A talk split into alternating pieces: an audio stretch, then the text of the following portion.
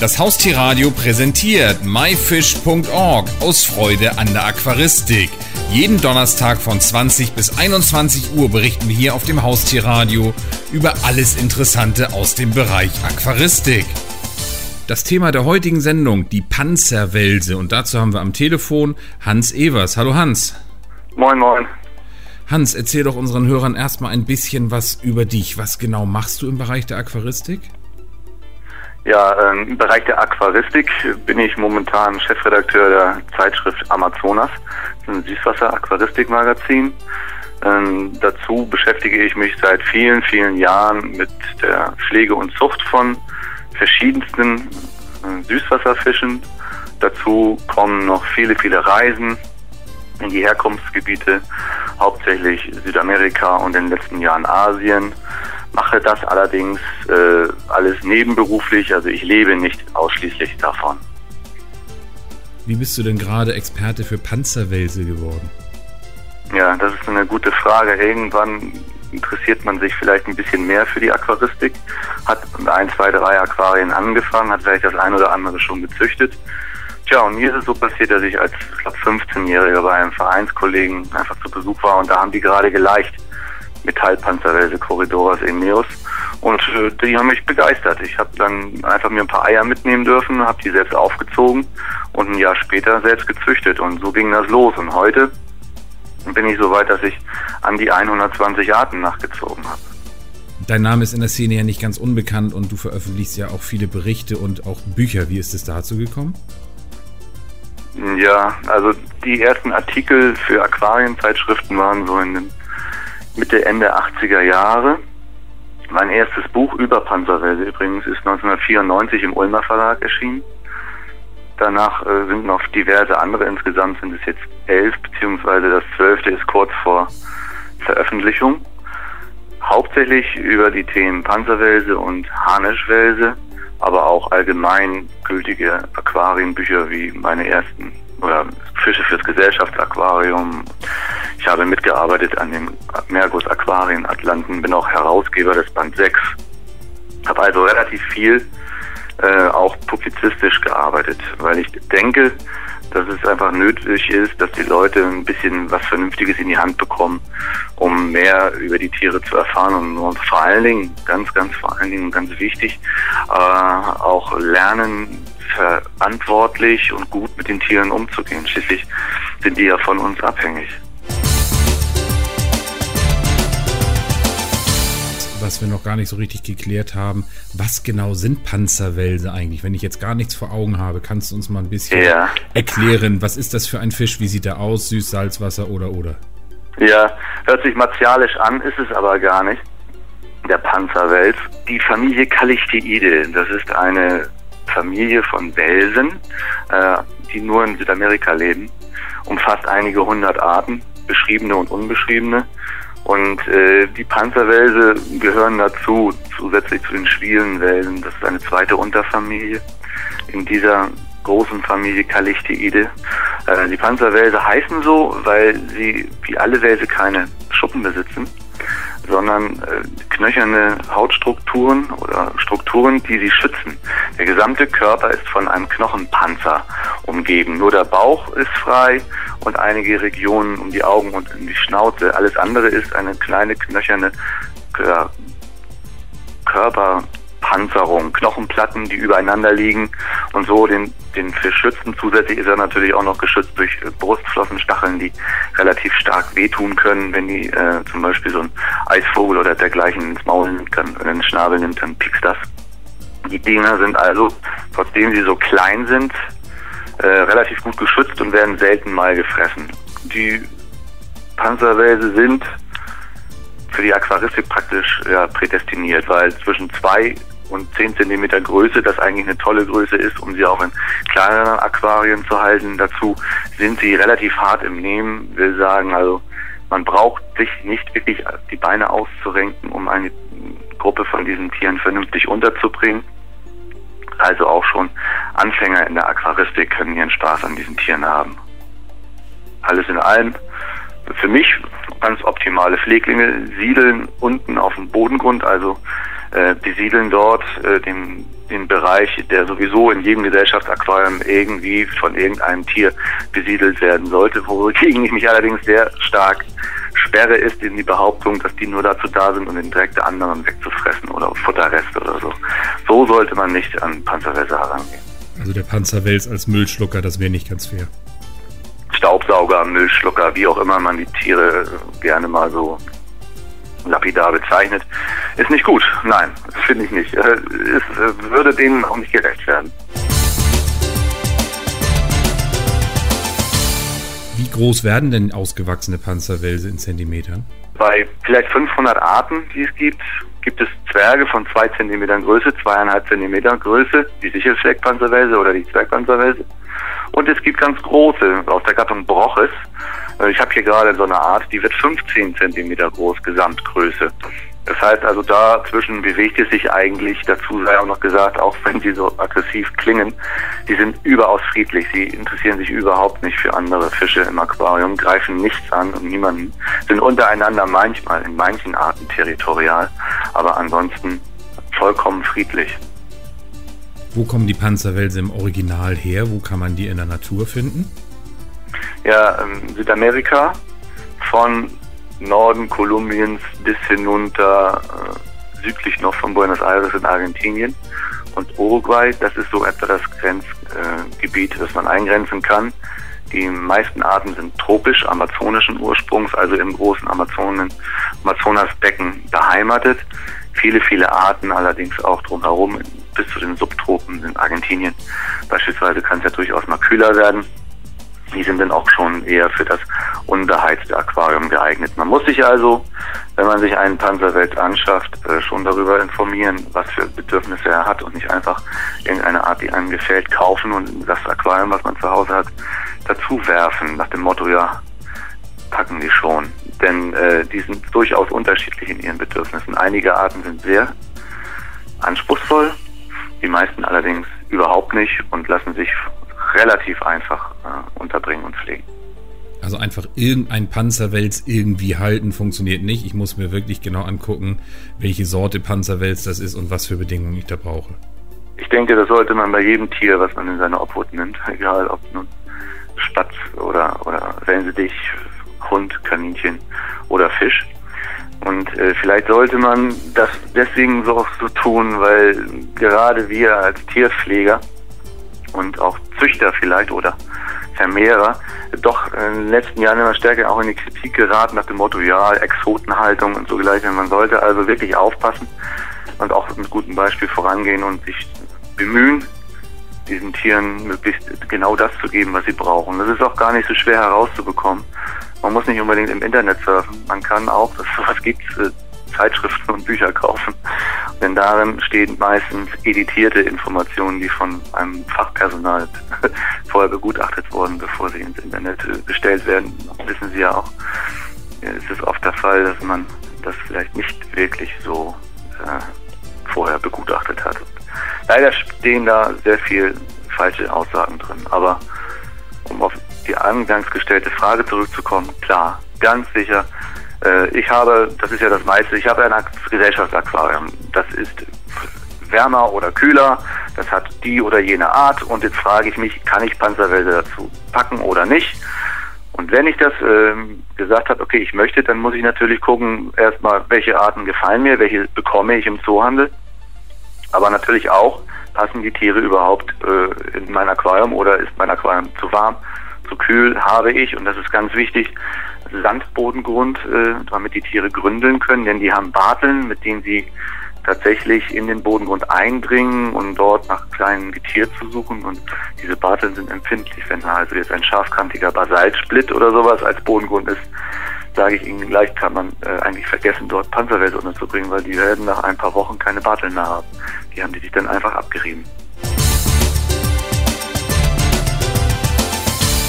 Hans, bei den Saugwelsen gibt es ja die sogenannten L-Nummern. Wofür stehen die eigentlich und gibt es die bei den Panzerwelsen auch? Ja, die L-Welse, die tatsächlich seit etwa 20 Jahren aquaristisch in aller Munde sind, und zwar weltweit, nicht nur bei uns, ähm, die wurden mal ins Leben gerufen und stehen für eine Gruppe von Welsen, wiederum Welse, Saugwelse, ja, äh, der Familie der Harnischwelse oder Loricariide.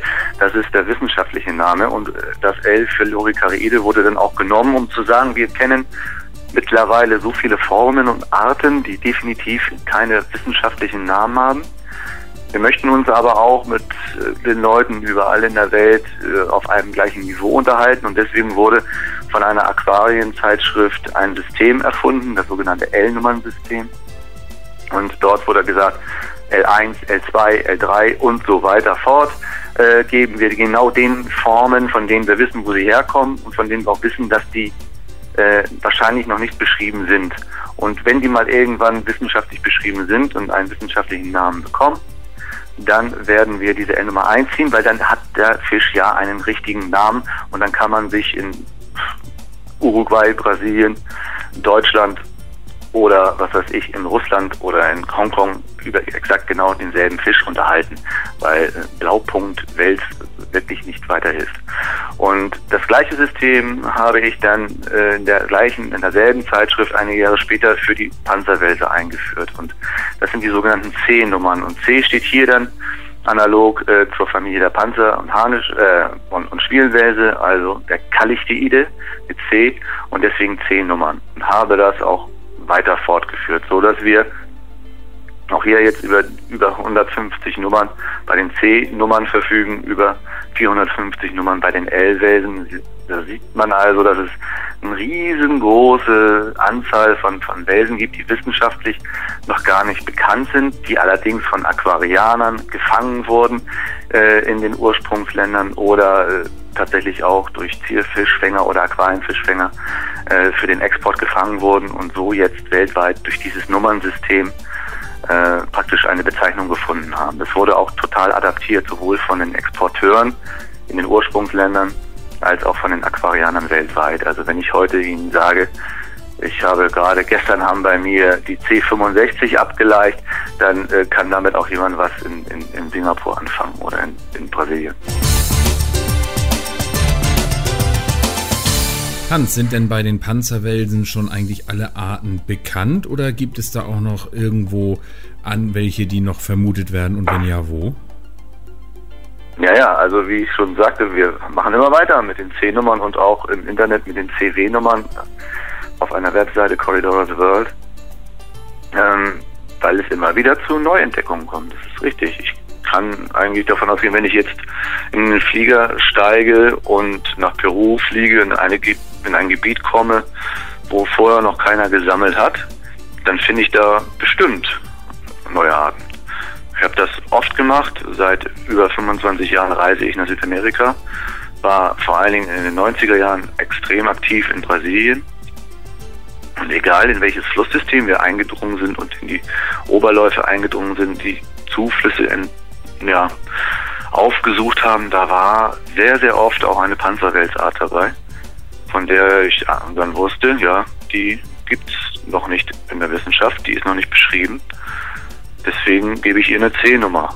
Und äh, das habe ich relativ häufig gemacht. Und das kann man nach wie vor machen. Allerdings gibt es jetzt vor allen Dingen in Brasilien viel, viel stärkere Durchsetzung der ohnehin vorhandenen Gesetze und ganz so einfach wie früher ist es nicht mehr. Man muss da also schon vorher Genehmigungen einholen, bevor man da einfach so durch die Gegend fährt und Fische fängt und vor allen Dingen damit wissenschaftlich arbeitet. Das geht gar nicht. Die möchten sich dagegen Biopiraterie sperren äh, und vermeiden, dass faktisch ja, Neokolonisatoren da kommen und Tiere rausholen und äh, dann irgendwo beschreiben und nicht, dass, dass das nicht von Brasilianern gemacht wird. Allerdings bei der Größe des Landes eher so eine Art Alibi-Funktion in meiner Meinung. Man, die zerstören da gerade ihre Umwelt extrem und äh, wenn man dann ein bisschen Jagd machen kann auf ein paar Aquarianer, die Fische fangen, dann sieht das immer ganz gut aus, dass man so tun kann, als täte man was für den Umweltschutz.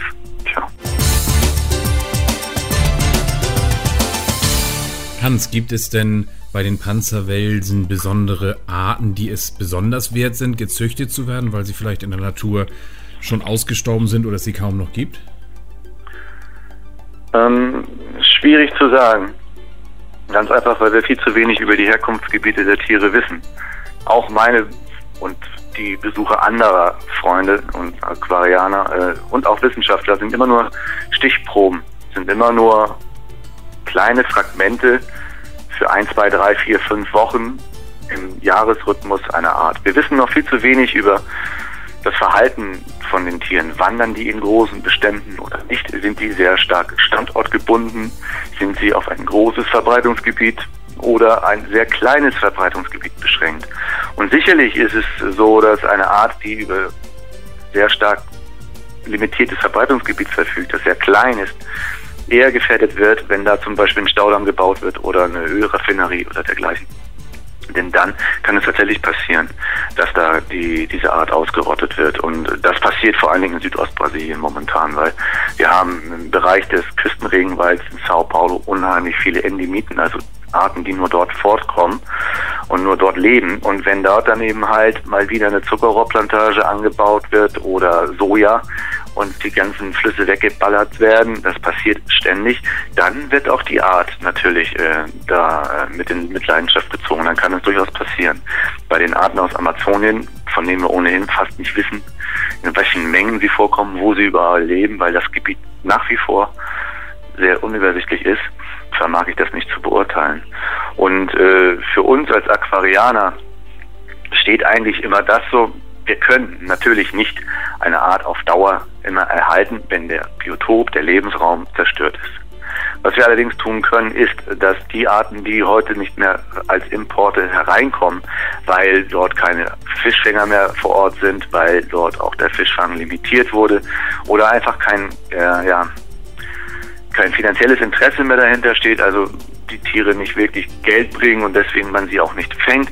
Äh, diese Arten im Bestand zu erhalten, das ist, sehe ich als wichtig an. Ich selber habe bestimmte Arten seit 20 Jahren und vermehre die und gebe immer mal wieder an Kollegen und Freunde ab. Äh, weil ich meine, wenn ich das nicht tue, wenn ich mich nicht um bestimmte Arten kümmere, dann sind die tatsächlich wieder weg von der Bildfläche. Und äh, da kann jeder Aquarianer tatsächlich dazu beitragen, bei bestimmten Arten zu sagen, okay, der und der Fisch, da gibt es nur noch ein oder zwei Leute, die pflegen die, dann nehme ich mir einfach mal ein paar Junge von dem und mache mal wieder ein paar und verteile und so können wir das versuchen. Ist allerdings immer ein frommer Wunsch, denn den kann ich schon vorschreiben, 20 Jahre lang einen Fischart zu halten. Das ist vielleicht illusorisch. Allerdings versuchen kann man es ja und es hat sich tatsächlich gezeigt, dass so ein kleiner, harter Kern von Passerweltsfreunden man muss schon sagen, in Europa von vielleicht 50 Leuten untereinander sehr intensiv austauschen. Wir treffen uns auch regelmäßig und die Fische dann auch äh, vermehren und weitergeben, damit wir die Art im Bestand erhalten. Ich habe beispielsweise Corridoras baderi, ein Wels, der nicht wirklich attraktiv gefärbt ist, in vier Exemplaren mal aus Surinam mitgebracht. Und alle Arten oder alle Tiere, die wir in der Aquaristik haben, gehen auf diese vier Exemplare zurück. Und äh, ich habe sie noch und vier, fünf andere Freunde haben sie noch. Und wenn wir jetzt alle sagen, machen wir nicht mehr, dann ist die Art aus der Aquaristik verschwunden, klar. Gibt es denn im Bereich der Panzerwälse auch Moden, das heißt irgendwelche Arten, die gerade besonders in sind? Tja, Mode. Mode ist so ein, so ein, so ein Wort. Äh, ich denke, dass die Panzerwälse mal viel, viel beliebter waren, als sie es vielleicht heute sind.